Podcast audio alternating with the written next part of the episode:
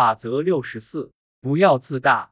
在一个由思考者组成的高效团队中，成员理应倾听彼此的意见，但不会真正着手实施每一个想法。真正动手执行时，有些想法不可避免的会被放弃，有些则会进一步发展到你认不出原始创意的程度。但你需要那个原始创意才能抵达目的地。假如你在寻找一个答案，却得到了一百个建议，这当然是好事。可其中的九十九个建议不会对最终结果起到太多作用，这是常识。虽说自己的建议成为被放弃的九十九个建议中的一个，难免会让人沮丧。可是若只有两个可用的建议，被放弃的恰好是自己的建议，这只会让人更加痛苦。感到沮丧是很自然的情绪，但这种情绪对我们毫无注意。记住，你是蜂巢的组成部分，而集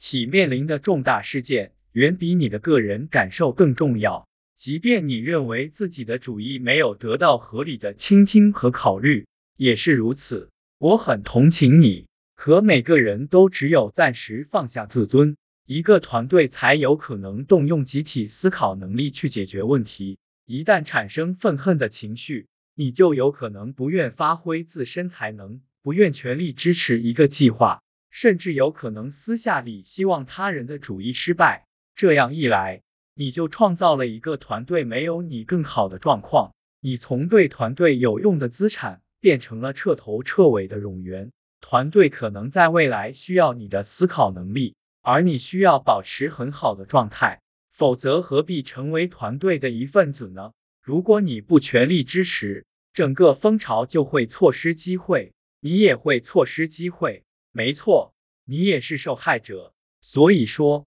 成为运转良好的团队的成员，取得远比个人独立活动更多的成果，这会让人拥有无比舒畅的心情。如果保持开放心态，愿意倾听其他人的意见，未来总会出现其他能让你做出贡献的机会。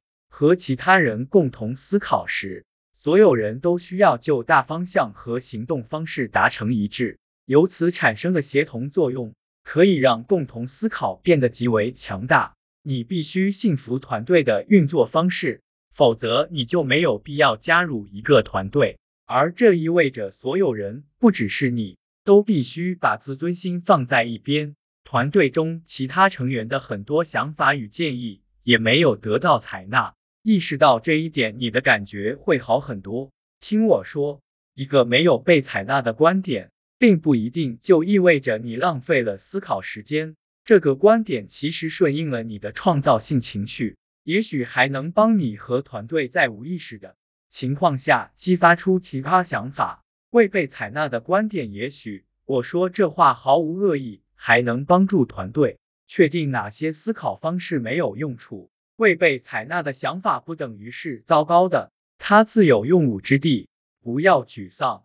你已经做好了自己的那部分工作，你必须信服团队的运作方式，否则你就没有必要加入一个团队。